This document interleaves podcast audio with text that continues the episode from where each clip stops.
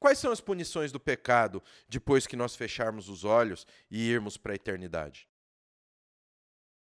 Bom, pessoal, aqui estamos para mais uma lição dos símbolos de fé. Símbolo de fé, pessoal, não é nada de coisa de católico romano. Eu tenho que explicar aqui em toda a lição, porque às vezes o cara vai vir. É a primeira vez que ele vem nesse programa do Nascido. E aí, o que, que acontece? Então, é isso que eu quero trazer para vocês. Nós estamos vendo, estamos respondendo as perguntas a, a, através da Escritura. Se você conhece mesmo a palavra de Deus, as doutrinas bíblicas, você vai entender que nós não seguimos o nu da Escritura, que é o quê? A Bíblia e você vai interpretar ela do jeito que você quiser, mas só ela. Não. Nós seguimos o sola escritura, que é o quê? É a Bíblia como regra de fé e prática. Ela está acima de todos os outros materiais. Então nós temos sim materiais que nos ajudam a conhecer a Bíblia e aplicar a Bíblia nas nossas vidas. Nos ensinam a pregar a palavra de Deus, nos ensinam a tantas coisas. Algumas ferramentas dessas, né? Uma dessas ferramentas são os símbolos de fé, que são catecismos, credos e confissões de fé. Não, catecismo é coisa da igreja romana. Não, não tem nada a ver. A igreja romana criou um falso catecismo para colocar que ela é a continuadora de Cristo, que ela é Cristo na terra, o que é uma tremenda de uma mentira. Nós seguimos os catecismos cristãos tá bom? Para você aprender mais sobre isso e aprender a usar outras ferramentas que vão te ajudar a interpretar, vão te, te ensinar o que é a Bíblia, vão te ajudar a aplicar a Sagrada Escritura na tua vida e a transmitir através de uma pregação, através do evangelismo, tem o nosso curso de teologia que vai do básico ao avançado e vai te ensinar todas as ferramentas que você precisa para viver corretamente a Bíblia Sagrada. O link está aqui na descrição, é o Bacharel Livre em Teologia do Nascido de Novo. Clica no link e vem estudar com a gente. Mas hoje nós vamos ver mais uma aula, vamos responder mais uma pergunta. Vamos lá para o Logos, tá bem? Vamos ter certeza, vamos ter certeza, vamos ter certeza que o Logos está aparecendo para vocês, graças a Deus ali. Que... Então hoje nós vamos responder a pergunta 29. Vamos marcar aqui que a gente já estudou ela, ó, pergunta 29. Quais são as punições do pecado no mundo vindouro, ou seja, na vida eterna? O que, que vai acontecer com a gente? A resposta: as punições do pecado no mundo vindouro são a separação eterna da presença consoladora de Deus. Ah, isso não tem importância, eu não vou estar com Deus. Cara, se a gente não está com Deus, a gente está no inferno. A gente está com o diabo.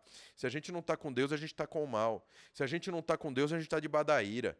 Ou seja, no mundo vindouro, nós temos a total separação da presença consoladora de Deus. A presença consoladora, o que, que é o consolador? O que, que quem consola faz? Ele cuida, ele toma conta, ele conforta. E os tormentos mais penosos na alma e no corpo, sem interrupção, no fogo do inferno para sempre. Então, quais são as punições? Primeiro, separados de Deus. Não vai ter mais o Senhor para a gente pedir perdão. Não vai ter o Senhor para nos socorrer. Não vai ter mais o Senhor para cuidar de nós nós seremos declarados inimigos do Senhor como Satanás. A gente vai estar onde? No lago de fogo e enxofre, queimando por toda a eternidade. Ah, pastor, inferno não existe. Você não viu aquele pastor lá, o Lilith, lá que falou que não tem? Vai na conversa desse povo de que não existe inferno. Olha o pouquinho de referência bíblica que a gente tem nesse caso. Vamos à primeira, 2 Tessalonicenses 1, verso 9. Estes sofrerão penalidade de eterna destruição, banidos da face do Senhor e da glória do seu poder. Ah, não, pastor, é que não vai mais existir.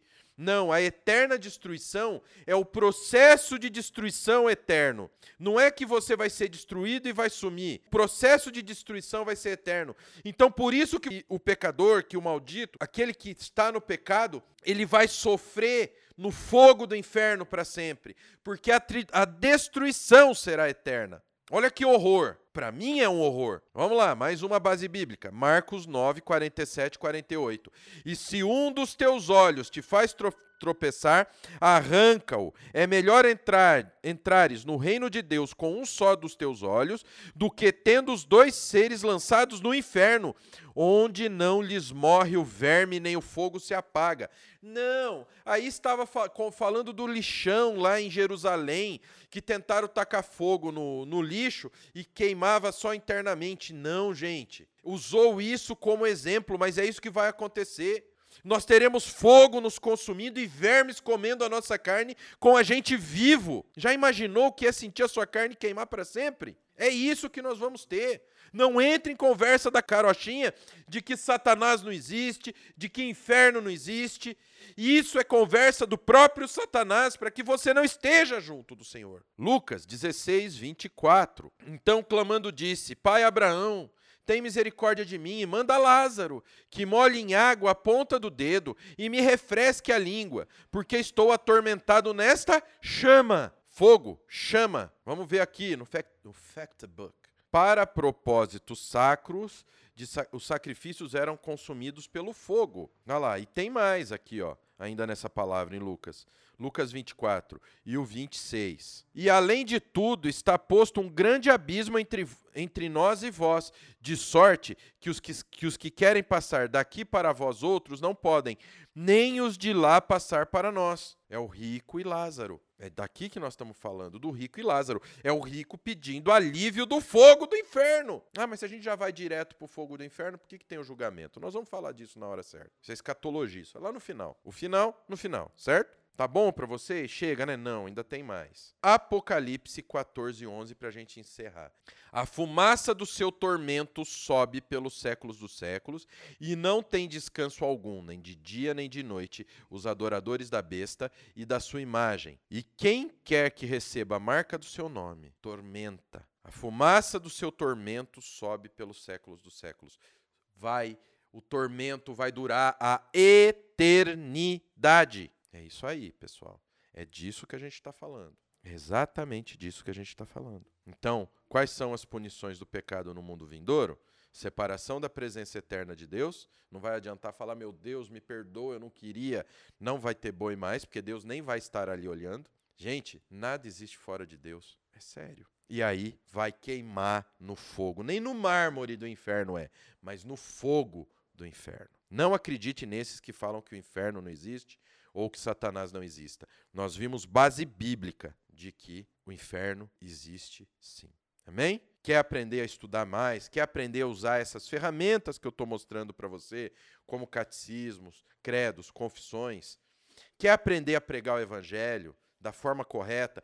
extraindo corretamente o conteúdo bíblico e extraindo completamente, com uma profundidade que você nunca imaginou que poderia extrair a palavra de Deus, vem estudar com a gente no Bacharel Livre em Teologia do Nascido de Novo, que está com desconto de R$ 196,97. Você paga R$ 177,27 e solamente isto, tá bem? E solamente, uma vez e somente uma vez, tá bom? E ainda ganha um bônus de um curso completo de capelania que, assim como o bacharel livre vem com certificado, histórico e a sua credencial. Amém? Então fica com Deus. Até a próxima semana que vem, que a gente ataca a pergunta 30. Então Deus abençoe. Fiquem com Deus. Amo demais a vida de vocês. Até a próxima.